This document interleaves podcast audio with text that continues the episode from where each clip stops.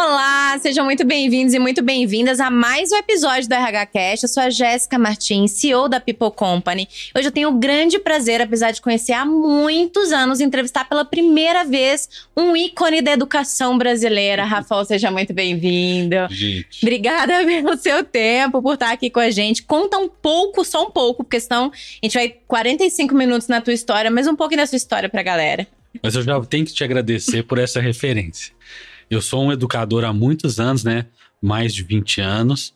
Mas, de fato, eu continuo sendo um aprendente. Isso eu, eu sempre digo, né? É, ô, Jéssica, eu gosto de me apresentar como eu sou pai de uma maninha que se chama Mila e de dois dogs, né? De dois pets, a Aurora e do Pretinho. Eu sou casado há muito tempo, eu tô com minha esposa desde os anos 2000. Então a gente já tem aí uma jornada de 23 anos.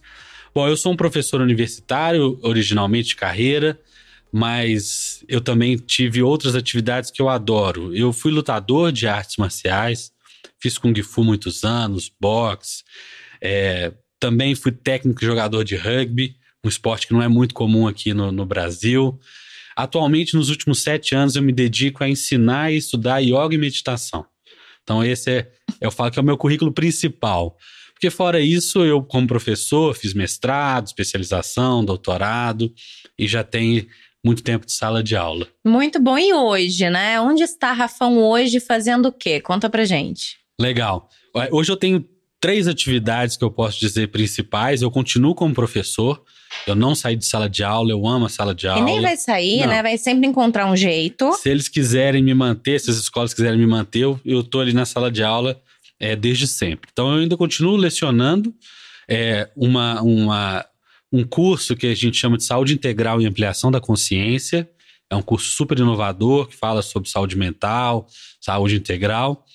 Eu também sou diretor da, da Qualifica, uma startup de educação, uma EdTech, e eu hoje, atualmente, eu estou como diretor de Educação, Inovação e RH. Recentemente, eu aceitei o desafio de ajudar o RH, especialmente para trabalhar mais a inovação, né, nesses processos que o RH é, é, cuida. E eu sou conselheiro de empresa. Então, eu estou em três conselhos de empresa, é, trabalhando, tentando ajudar, especialmente na questão de educação e inovação. É muita agenda, né? Para 24 horas, 7 dias por semana, né? No caso. É, mas, mas eu, eu acho que eu atingi um, um momento na minha carreira, Jéssica, que eu faço. É, eu, eu digo que eu corro menos do que eu corria antes.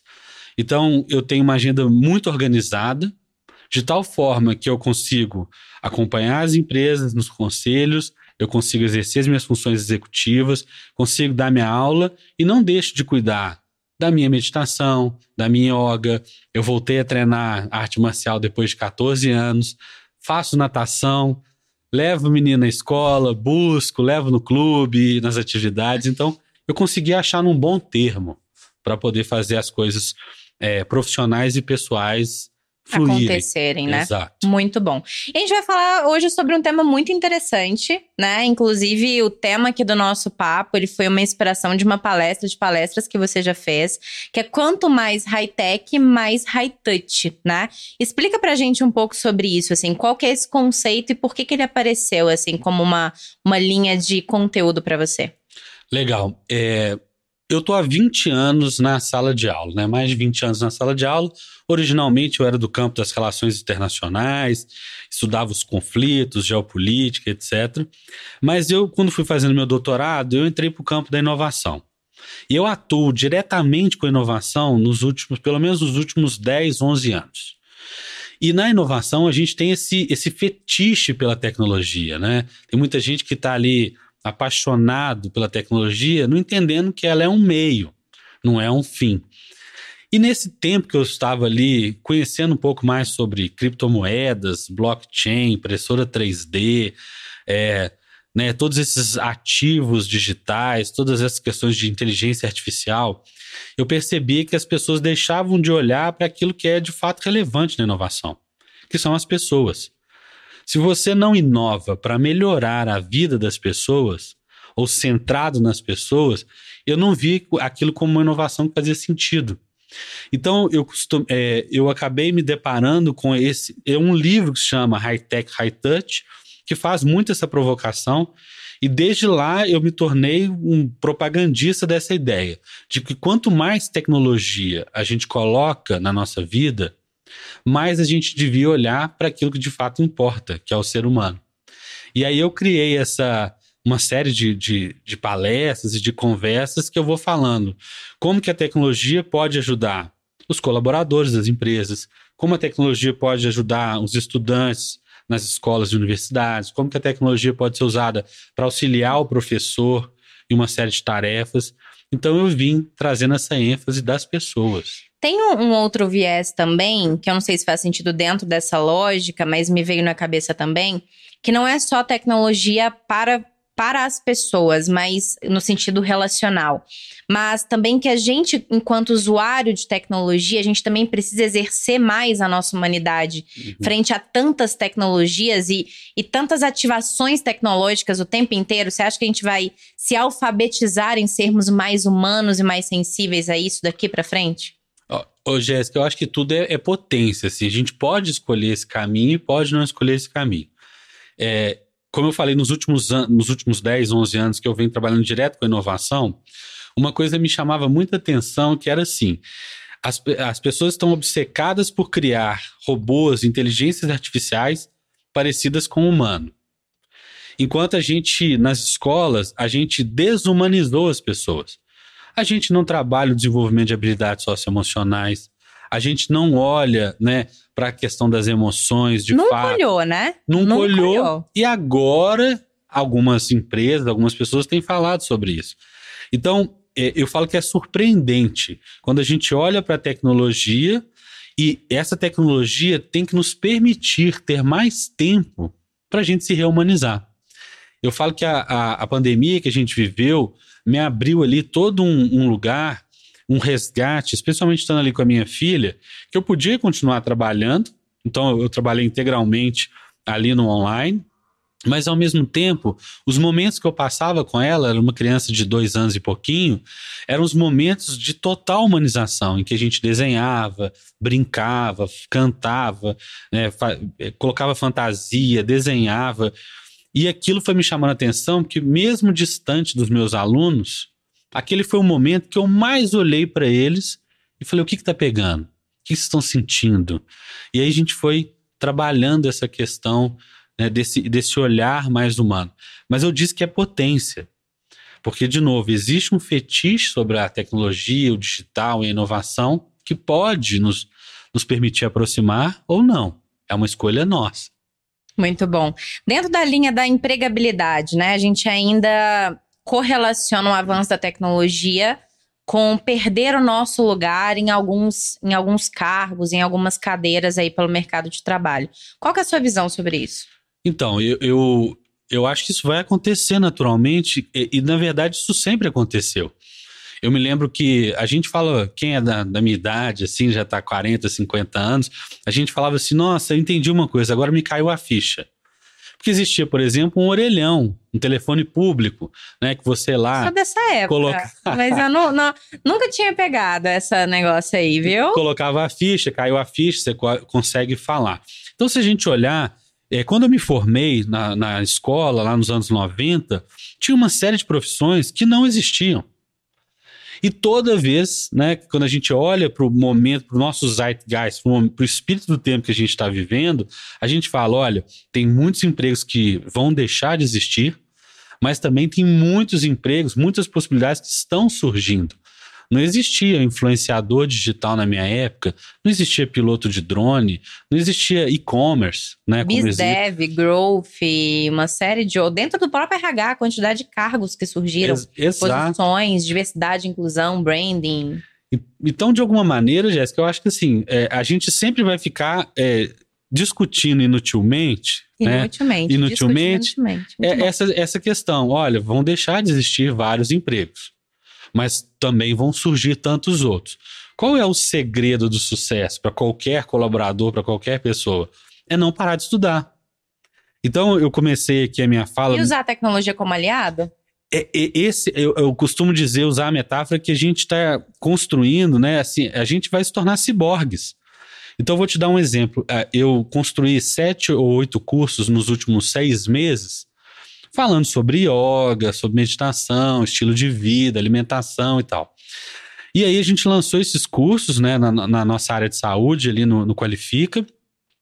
E aí surgiu uma oportunidade de a gente lançar três cursos usando IA. Então, eu e os designers instrucionais, a gente começou a criar cursos potencializados pelo uso das várias, dos vários tipos de IA. Ou seja, eu, como professor, posso potencializar meu trabalho. Uma coisa que às vezes eu gastava um mês para fazer, dois meses, tinha um custo altíssimo na empresa, a gente consegue fazer de uma maneira muito mais barata. Então, eu me potencializo como ser humano. Então, eu posso levar meus conteúdos, mas trazendo as ferramentas que me ajudam a fazer as minhas entregas. E você aprimora também as suas habilidades, né? Perfeito. Porque você, às vezes, está muito condicionado a algo muito operacional, entendendo que você está investindo criatividade e inteligência em cima daquilo ali, quando na verdade você está. Uh, ah, pegando o seu tempo para se tornar uma máquina mesmo, onde você poderia estar exercendo o seu potencial e inteligência e você não exerce, né? Você sabe uma frase que eu ouvi recentemente que eu achei que me fez refletir bastante? É, foi a seguinte: performance é para máquina. Performance é para máquina. Hum. Então a gente quer que o nosso carro performe, a gasolina, a quilometragem, a gente quer né, que a gente usa os aparelhos, e os aparelhos a gente espera deles performance. O que a gente espera do humano? Eu não espero essa performance no mesmo sentido da máquina. Eu espero, eu espero outras coisas. Eu espero interação, eu espero criatividade, eu espero cuidado. Por isso do touch. Então, assim, quanto mais high-tech, mais a gente vai poder caminhar para esse lugar. Então, eu, eu brinco, né? A gente fala gestão de times de alta performance. O quanto que a gente não está levando o humano a querer se comparar com a máquina do ponto que, num determinado momento, ele percebe que exauriu. Olha a crise que a gente vive, Jéssica, das pessoas acharem razoável trabalhar 12, 13, 15 horas por dia, 7 dias por semana. Ficar 4 horas por dia no trânsito. Isso é, é, realmente esse é o estilo de vida que a gente quer pra gente? Se eu tenho tanta máquina performando, eu posso fazer o quê? Como eu disse, respirar. Respirar, meditar, contemplar, criar são coisas que precisam de tempo. Eu, eu brinco muito com meus alunos assim, gente, é, a educação, é, nem tudo é agile. Nem tudo precisa ser veloz, nem tudo precisa ser é, lean, né? Assim, é, o tempo todo. Tem coisas que a gente precisa de tempo, de maturação, de reflexão. A educação é isso. Eu posso fazer, e aí eu até. E a contemplação também, tô pensando aqui, né? Como é que você traz o agile para contemplação? das coisas, né? Das paisagens, das conversas, da, de tudo. Você imagina que a natureza é uma grande escola de design. Então, eventualmente, você está ali sentado, né? Você é, é, que mora perto de uma lagoa, estou sentado ali na beira da lagoa e de repente eu estou observando as pessoas caminhando, andando de bicicleta, alguém pescando, e aí ó, alguma coisa da natureza te chama atenção para um desenho de um processo de alguma coisa. A nossa geração, e a gente está fazendo inclusive isso com as crianças, está perdendo a capacidade de se frustrar, porque quer tudo rápido, entregue ali naquele momento. Perdeu a capacidade de contemplar, de admirar. Perdeu a, ter a paciência com os processos. É, conseguir lidar com a ociosidade. Eu vejo também. esse ponto também muito importante, né? Uma vez eu ouvi algo que eu acho que é interessante também dentro dessa linha que a gente está perdendo a capacidade de lidar com o silêncio, né? Com os nossos próprios pensamentos, com o que a gente precisa raciocinar sobre corpo e mente, né? Uhum. Que eu acho que a uhum. meditação, no caso, ajuda muito, né? É, o, que, o que é meditação? É, a gente, do ponto de vista da neurociência, a gente tem algumas funções executivas do cérebro. E dentre essas funções executivas do cérebro, tem uma coisa que é muito humana, que a gente chama de metacognição que é a capacidade que eu tenho de pensar sobre os meus pensamentos. Então, muitas vezes, você. Né, eu falo que ir para dentro não é tão simples. A gente não gosta de lidar com as nossas dores, com as nossas angústias, com os nossos medos. Mas isso é é, é crucial para a gente evoluir como ser humano. Para elaboração até de todas essas coisas, né? E de tudo que você vive, das fases, das pessoas, dos cargos, das entregas. Então, a meditação, ela te ajuda a você caminhar para dentro e, e ter que escutar os seus próprios pensamentos. E, ao mesmo tempo, a meditação tem efeitos é, neurobiológicos muito importantes ela aumenta a oxigenação do nosso cérebro. Então, exercícios de respiração ou pranayamas aumenta a circulação sanguínea e a oxigenação do cérebro. Se eu quero desenvolver uma ideia complexa, eu preciso malhar o cérebro. Eu falo igual você vai na academia malhar o corpo, você precisa malhar o cérebro. Então tem uma série de fun fun é, funções neurológicas que são ativadas e trabalhadas quando você medita, quando você respira, quando você reflete sobre alguma coisa. Então, é, eu acho que, de novo, a gente tem um momento na história humana que, se as máquinas nos servirem bem, a gente pode voltar à nossa essência humana mais fantástica. E a gente está preparado para isso? É, eu estou pensando aqui no que você disse, né? Sobre olhar para dentro e conseguir lidar com todas essas coisas e contemplar e etc. A geração que está chegando agora dá conta de fazer tudo isso? Porque ela vai ter que aprender, não é nem retomar o que ela era, né? É assim, é, se a gente olhar, existem vários gurus da internet, eu adoro eles, sigo alguns e tal. É, a gente não precisa reaprender de fato. É, a gente não precisa ensinar de fato, porque a gente já nasceu com essa potência. Entendi. A gente já tem isso dentro da gente essa capacidade, e a gente chama isso, né, muitas vezes, de consciência. A gente já nasceu com essa sabedoria de escutar a gente mesmo. Eu vou dar um exemplo para nossa audiência, que é, foi uma, uma história muito particular e muito sensível da, da minha família. A minha filha, é, bebezinha, ela teve um, um processo de infecção urinária e ela não falava e, portanto, a gente não fazia ideia do que estava acontecendo. Ela só tinha uma febre absurda, é, dores, chorava e não conseguia se manifestar porque era um bebê. E aí é, a gente fez uma série de exames, não chegava a uma conclusão. Ela tinha uma questãozinha ali no rim esquerdo dela e tal. E aí a gente demorou para conseguir um, um, um nefrologista infantil. E a minha filha, desde que a gente fez a introdução alimentar, ela gostava de uma determinada categoria de alimentos. Ela comia muito. Quando esse nefrologista passou para a gente a dieta, 80% dos alimentos que minha filha tinha preferência como bebê eram os que ela comia.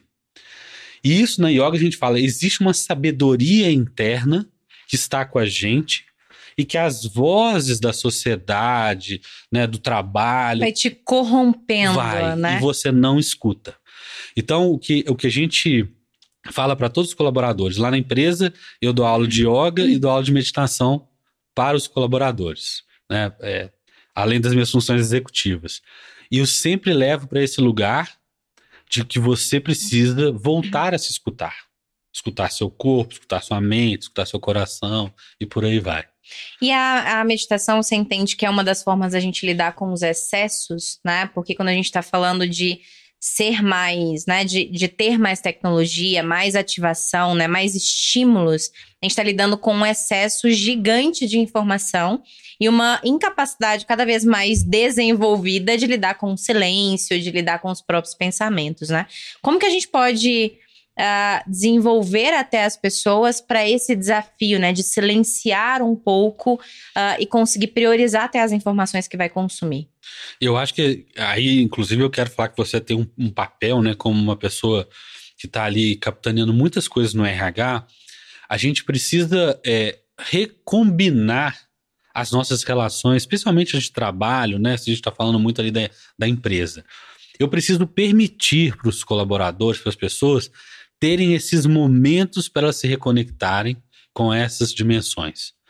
Então, é, muitas vezes, como líder, né, a gente fala assim: não, preciso que você faça aquilo, etc. Né? A gente vai lhe delegando e, e vai colocando.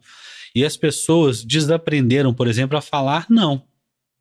Tem uma coisa que é talvez o maior mal das empresas, né? É essa nossa, essa nossa incapacidade de dizer não, nascido do medo.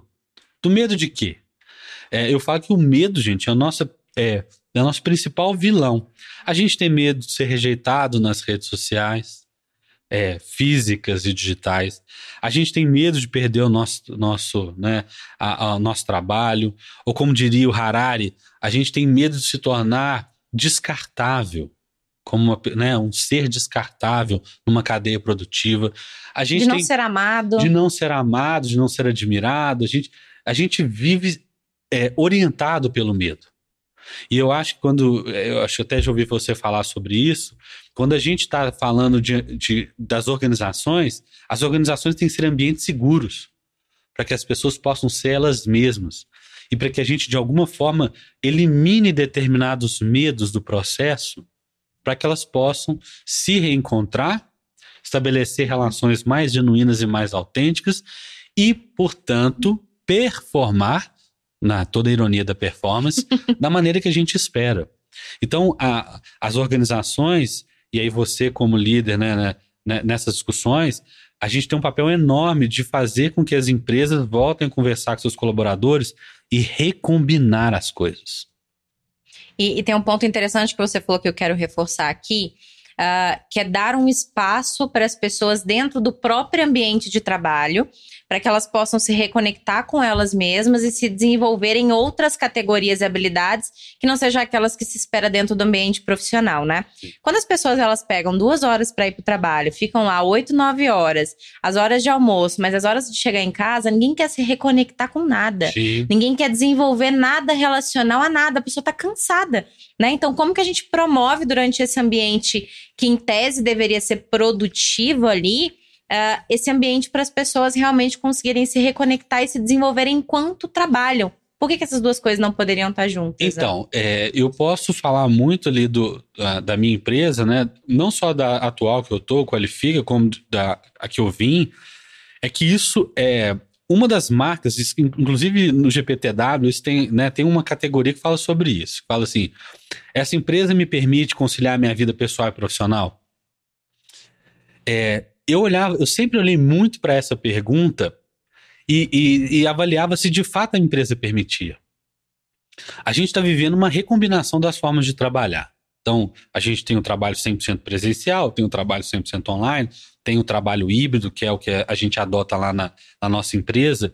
E aí, eu olhava para aquela jornada ali, 40, 44 horas. Você tem toda a razão quando você diz levar uma hora, uma hora e meia para chegar, para voltar, é, pegar, às vezes, a, é, as conduções lotadas, uma hora só de almoço.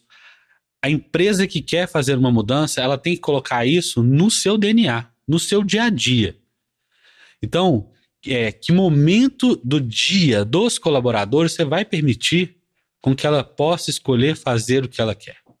Então, meu time, por exemplo, a gente. Um falava assim: ah, eu quero fazer escalada na hora do almoço. E aí eu quero esticar um pouco mais. Beleza. Então, você tem uma hora de almoço, mais uma hora de escalada. Vai. Ah, eu quero fazer yoga. É, eu falei, a gente dá aula de yoga, é, uma parte é no, no horário de trabalho. As minhas meditações são no horário de trabalho. E que, de alguma maneira, quando a gente olha a Europa discutindo, né, e até aqui no Brasil mesmo, a gente falando assim, jornadas de quatro dias por semana. Será que, de fato, a gente não consegue fazer em quatro dias aquilo que está previsto para cinco? Claro que consegue. A minha resposta é claro que você consegue. A diferença é que nós somos desorganizados demais. E a gente está fazendo, às vezes, coisas que não eram necessárias. Mas esse é um outro papo. Legal. Mas eu, eu, eu queria realmente é, é, voltar nisso. Qual é o grau de responsabilidade que as empresas têm para criar esse ambiente em que eu sinto segurança para ser quem eu sou e eu encontro esse, esse lugar de fazer as coisas que são relevantes para mim.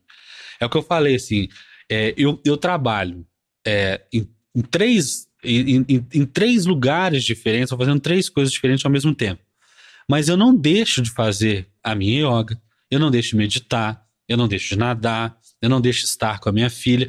Então eu vou encontrando essa flexibilidade. A gente ainda associa o trabalho a horas sentado, né? O pessoal tinha um termo mais chulo, né? Horas bunda. Desculpa eu usar esse termo, né? Pessoas sentadas ali fazendo alguma coisa. Alguma coisa, né? Você Al... jogando paciência. Alguma coisa. Então eu tô medindo é, pelas horas e não pelas entregas. E muitas vezes eu chego para meus colaboradores, ele fala assim: ah, mas eu falei, eu gostaria que isso fosse entregue tal dia. Vamos, vamos combinar? Ah, tal dia dá, tal dia não dá. Marquei uma data. Eu não faço microgerenciamento. Eu chego, às vezes, um, dois dias antes, tá tudo bem, com prazo? Tá. Precisa de algum apoio? No dia do prazo, eu venho lá e falo, e aí, vamos, vamos sentar agora e olhar. Como a pessoa fez, se ela fez em meia hora, uma hora, oito horas, é da escolha dela. A gente quer e a gente precisa incentivar essa autonomia dos colaboradores, inclusive. É, eu acho que um ponto sobre isso que eu sempre gosto de trazer para reflexão também, e aí já quero passar em seguida aí para negócios conscientes, acho que é um papo legal também. Mas eu acho que a gente às vezes entra muito nessa vibe da autonomia de uma forma às vezes um pouco irresponsável, uhum. sabe, Rafão? Assim, Uh, eu acho que quando eu olho para minha história, quando eu comecei lá, palestra e tudo mais, eu comecei com universitários, é uma galera que você conhece muito bem também. Certo. Eu lembro que tinha uma pergunta clássica que eu fazia nas palestras: quantas pessoas estavam ali fazendo a graduação que elas estavam fazendo e realmente queriam fazê-las? Assim, 20% no máximo levantava a mão. Perfeito. Isso né? não mudou. E não mudou. E aí, olha só, como a, a construção da história. Se a gente está falando de 20% das pessoas que realmente estão felizes fazendo a graduação que elas estão fazendo, a gente está falando com pessoas que não, não têm ainda muita uh, autoconsciência, autogestão, autoconhecimento, nas mais diversas categorias sobre esse assunto. Sim. Como eu pego essas mesmas pessoas, coloco no ambiente de trabalho, porque elas não tiverem nenhum tempo para se desenvolver, e aí eu trabalho com elas 100% de forma autônoma né? Peço para que elas se autogerenciem. Elas não aprender, aprenderam nem olhar para dentro, quanto mais gerenciar suas escolhas e o seu tempo e o seu trabalho. A gente não tem essa disciplina na universidade. Então, assim, é, para fechar o ponto, claro, uh, eu acho que a gente precisa muito uh, de trabalhar autonomia. Uh, que isso é muito importante para muita gente e para os negócios eles conseguirem atingir uma velocidade importante. Mas eu acho que em paralelo a gente precisa desenvolver essa autoconsciência uhum. de o que é autogestão, o, o que, que eu consigo e o que, que eu não consigo fazer, qual que é o limite da autonomia, pra gente também não se frustrar claro. com a falta de encaixe do outro na autonomia. Faz sentido? Não, oh, Jéssica, é, faz total sentido o que você está dizendo, e aí eu quero aproveitar esse gancho para explicar um pouco melhor meu ponto. autonomia, né, ela, ela vai sendo construída ela vai sendo educada. Você tem um papel é, de mentora, né, que eu acompanho seu trabalho, eu também tenho um papel de mentor. Então eu tenho no meu time, desde uma gerente, um, um coordenador, que já estão ali mais maduros, já passaram por outras organizações, e eu sei ali o quanto de autonomia eu posso dar como líder. Inclusive, a gente eventualmente vai testando né? Vai deixando, vai, vai dando um pouco mais de brecha, etc. Mas eu tenho gente no meu time que está graduando, está ali com seus 19, 20 anos, 20 e poucos anos, e que cuja autonomia ela é diferente. Então eu falo que eu não faço microgerenciamento, mas ao mesmo tempo eu sei que com aquele jovem ou aquela jovem então ali, eu tenho que chegar mais, falar assim, eu estou precisando de alguma coisa, né? Posso te ajudar? Aí, geralmente, essas pessoas que recebem esse acolhimento da liderança falam: Não, queria, olha para mim isso aqui, Rafão. Aí eu falo: Olha, legal, e você acha que você vai conseguir entregar isso no prazo? Então, isso é um construto. A gente não pode é, colocar regras, né? Ah, então eu vou gerar 100% de autonomia para todo o meu time. É isso. Isso é, isso é uma falácia, né? É, isso é uma falácia. Isso é um tiro no pé para todo mundo, né? Exato. A gente precisa cuidar muito bem disso.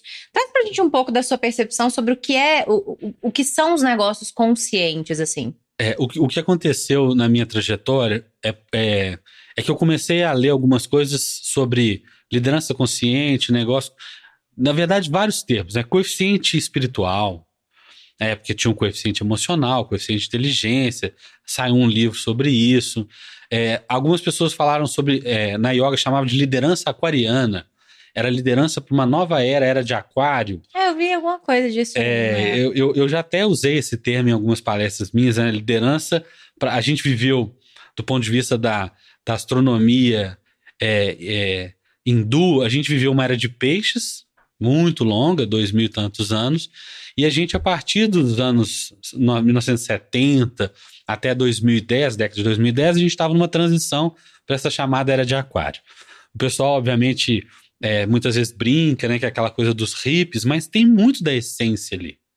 O fato é que já tem alguns anos que eu venho trabalhando com a ideia de negócios consciente e liderança consciente. É, a gente conhece o espírito do nosso tempo, e que a gente chama de Zeitgeist. Ao mesmo tempo, você reumaniza as relações. Os segredos não mais existem. Se a gente olhar de fato, quanto tempo dura um segredo hoje em dia? As pessoas têm acesso à informação que elas quiserem. Os relacionamentos, eles ganharam essa potência do global. Nós estamos conectados, se a gente quiser, a tudo e a todos. Que tipo de liderança emerge nesse contexto? Ao mesmo tempo, de, um, de mudanças muito drásticas na forma como a gente se relaciona, como a gente trabalha, é, como a gente se alimenta. Então, é preciso surgir uma nova liderança que ela tem como pressuposto principal a capacidade de olhar para si mesmo e fazer com que todos os outros, os colaboradores ali, as pessoas do seu entorno, também olhem para elas. Olhem no que a gente chama de verdadeira identidade. Porque a gente vai criando máscaras, né? As máscaras sociais, as máscaras no trabalho. Só que quando a gente começa a nos relacionar uns com os outros, Jéssica, pela nossa essência mais pura, sem medo, sem ego, sem vaidade, sem determinados pudores, as relações são muito mais autênticas. Então, o líder é, de uma dessa líder consciente, o líder dessa nova era, produz negócios conscientes. São negócios estruturados na ética, na consciência, na ecologia, né, na transparência e, sobretudo, é, na valorização da identidade de cada sujeito ali no negócio. E você falou de um ponto muito importante. Eu fiquei pensando em algumas coisas aqui, né? Até onde a gente de fato tem a capacidade hoje.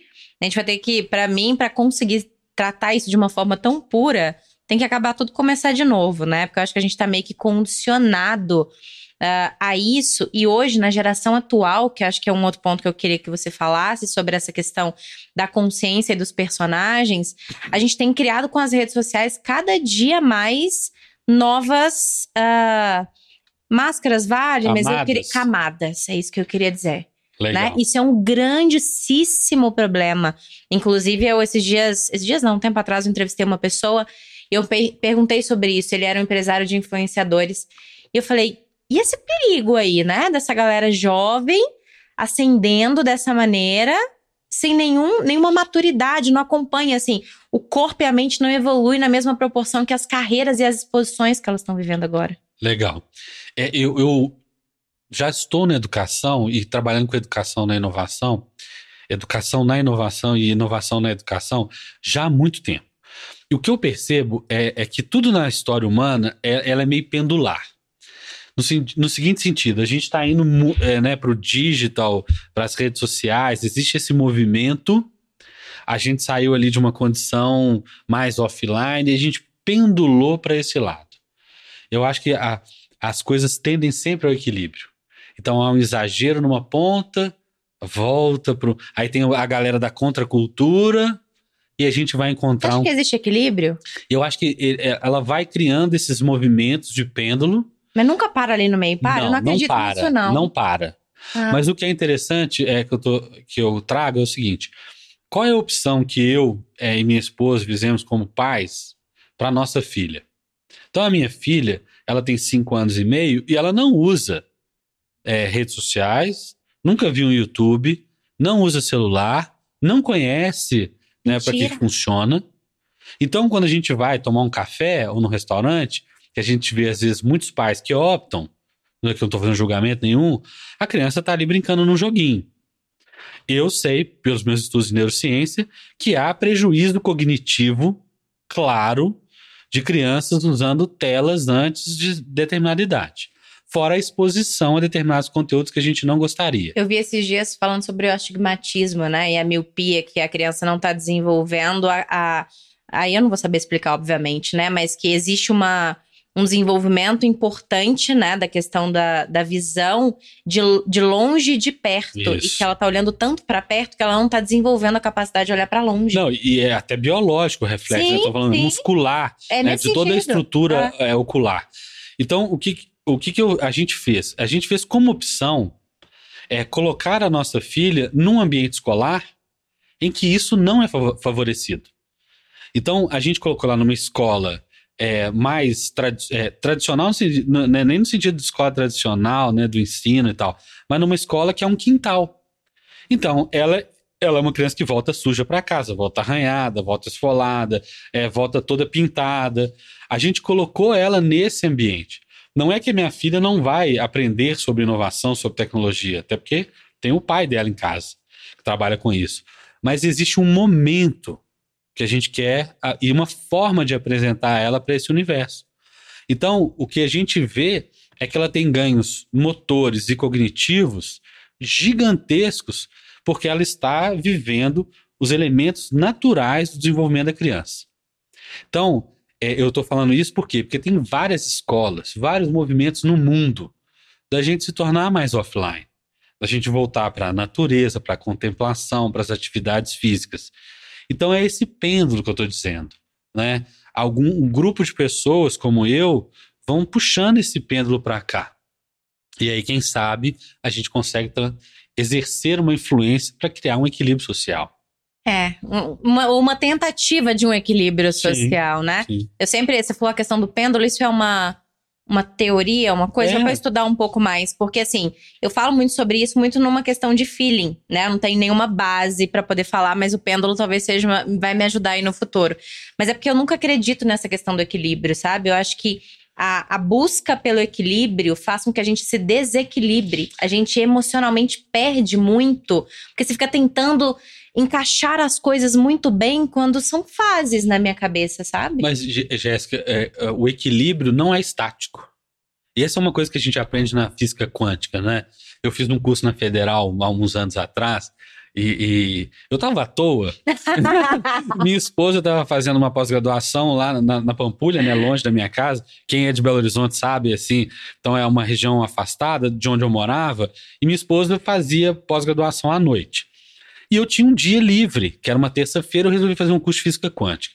Quando a gente fala de equilíbrio, a gente não fala de equilíbrio estático, né? Daquele momento ali que está zero a zero. Pensar, inclusive, no taoísmo, no confucionismo, na filosofia. Lembra do yin yang? Uhum. Aquele símbolo preto com uma uhum. bolinha branca? É sempre um equilíbrio dinâmico. Então, quando a gente fala, quando eu falo de equilíbrio, Verdade. tem determinados momentos é, em que o equilíbrio pende para um lado, outros pende para o outro. Eu não estou falando de nada fixo. Entendi. O equilíbrio, inclusive na lógica budista, é esse equilíbrio dinâmico da trajetória da vida. Então não, não, não vamos olhar. Então assim, tem fases da minha vida que eu estou trabalhando muito. E aí eu estou mais ausente de casa, eventualmente. Aí você puxa para um lugar de um novo equilíbrio. Tem ainda um, assim é um equilíbrio, ainda né? Ainda assim é um equilíbrio. Por isso que ele é um equilíbrio dinâmico. Entendi. E não é estático. Legal, quero estudar mais sobre isso. A gente pode falar sobre isso num outro podcast, num outro dia, só equilíbrio. Para a gente encerrar, a gente está caminhando para o final. Uh, eu queria trazer uma finalização em três temas que você é expert, né? Então a gente está falando aqui de educação, a gente também está falando de inovação e entra tecnologias. Eu vou, vou pegar mais a inteligência artificial dentro dessa tríade de temas aí para a gente contemplar né, a tua fala, para a gente entender a relação dessas coisas. Uhum. A gente tem uma. Daqui para frente, inclusive, a gente está trabalhando muito conceitos que não são da área de pessoas para profissionais de RH para capacitá-los de uma forma mais sistêmica, né? Então eu queria que você juntasse essas três coisas, uh, pegando aí a sua experiência para passar uma mensagem final sobre essa relação. Tá. É, pode parecer contraditório o que eu vou dizer, né? Eu, eu, sou diretor de educação e inovação de uma plataforma de educação, em que a gente oferece ali umas centenas, né, dezenas de cursos que a pessoa vai lá, segue a sua trilha de maneira é, muito autônoma, né? Então ela vai lá, escolhe um curso vai nos conteúdos, etc., termina, pega seu certificado e segue o jogo. Ao mesmo tempo, eu, falo, apesar de isso ser um aspecto muito importante do meu negócio, a gente ainda é, incentiva muito a construção das comunidades de aprendizagem. Então, quando eu falo de educação, educação, gente, não é acúmulo sistemático de conhecimento, mas é construção de conhecimento, é troca, é interação, é aplicação. Então, quando eu ofereço uma plataforma de educação, eu ofereço também uma comunidade de professores, de aluno, de troca, de mentoria. Então, esse é, é o, talvez o grande elemento que a gente precisa se lembrar. E é importante vocês levarem isso para dentro de desenvolvimento de pessoas, né? Exato. Que é, é, uma, é uma linha muito interessante, né? Que a educação ele não é um acúmulo de conhecimentos. E muitas vezes na empresa, as empresas estão fazendo com que os colaboradores acumulem conhecimento um em cima do outro sem que aquilo seja efetivamente utilizado, né? É, é, é assim, é, esse é um, essa é uma falácia da educação. A educação, a minha educação, o meu conhecimento não é medido pela quantidade de diplomas que eu tenho mas de como eu consegui construir, sintetizar, aplicar, trocar de conhecimento. Então, quando a organização se pretende ser uma organização que aprende e que educa, ela tem que abandonar esse paradigma do acúmulo de diplomas e começar a olhar para como aquilo está transformando as pessoas, os relacionamentos e o negócio. Então, essa é a tríade. Quando a gente fala de inovação, é, eu, recentemente eu, eu, fiz uma conversa uma, com uma, uma, uma mentoria que eu dei e eu falei: olha, gente, vamos entender o seguinte: a inovação ela pode ser digital e ela pode ser totalmente offline, analógica. Não vamos cair no fetiche só das inovações, é, primeiro, é, é, digitais, e segundo, nas inovações só olhando o termo do produto. Às vezes pode ser uma inovação de método, às vezes pode ser um processo que eu aprimorei. Isso é inovação. Para eu continuar inovando, eu preciso continuar criando, é, é, trocando ideias. Então vem essa relação entre educação e inovação. Ninguém inova estando sempre no mesmo lugar. E aí, quando a gente olha para como, a, o, principalmente os RHs, gente, o RH, gestão de pessoas, people, gente de gestão, o nome que a gente queira dar, tem que ser os guardiões desse processo. De inovação? De educação, de educação. e de inovação. Tá. A inovação, geralmente, a, o pessoal do, do RH olha, não, tá lá com a tecnologia. Não, gente. Quem é o principal elemento de todo esse processo? É o humano. A tecnologia serve a quem? Ao humano. O negócio entrega produto e serviço para quem? Para outro humano. Então, o RH tem que ser letrado em inovação. E é por isso que eu falei, recentemente assumi a área de, de pessoas da, da minha companhia. Por isto, né? Por isto. Como eu posso contribuir para o nosso RH e para outros tantos RHs das empresas, para que a gente entenda que a inovação agrega e potencializa o nosso olhar sobre o humano.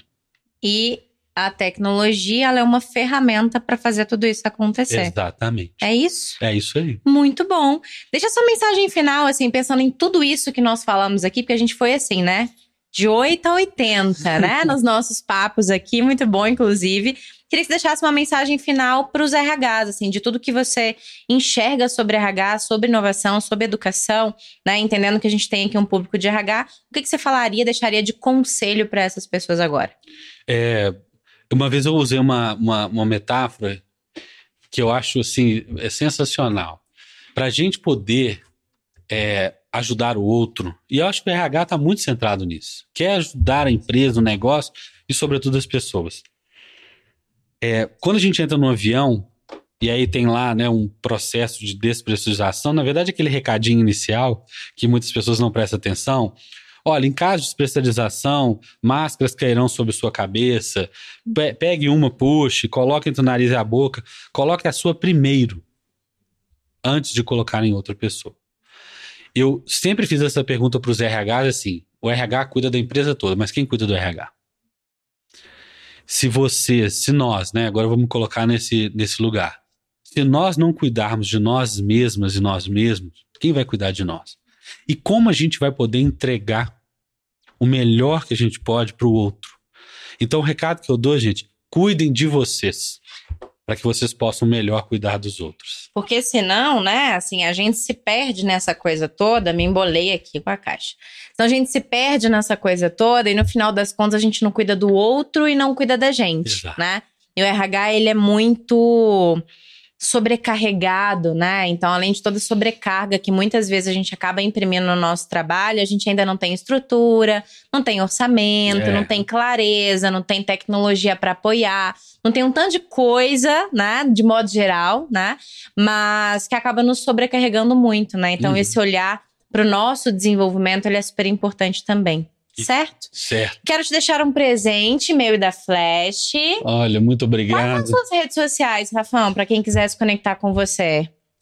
Ai, meu Deus, essa parte me aperta. Então, Eu- qual é o seu LinkedIn? É, o LinkedIn é, é Rafael, Rafael de Ávila, Rafael Ávila.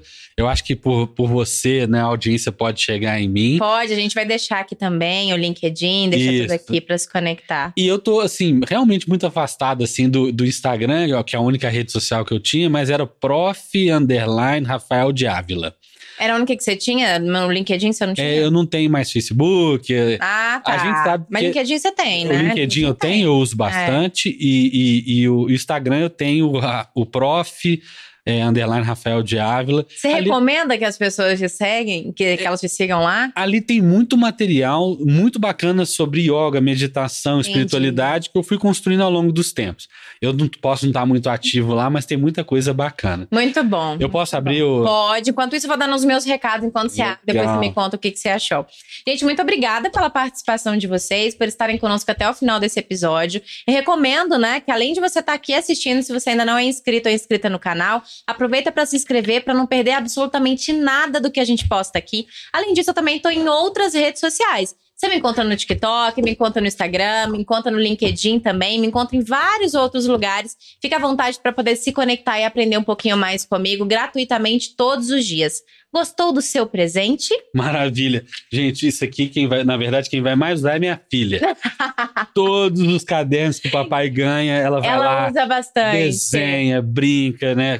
Faz recadinhos pra mim. Mas muito obrigado, muito obrigado também. É, Esse é um recado importante, saúde Bebam integral. Exatamente.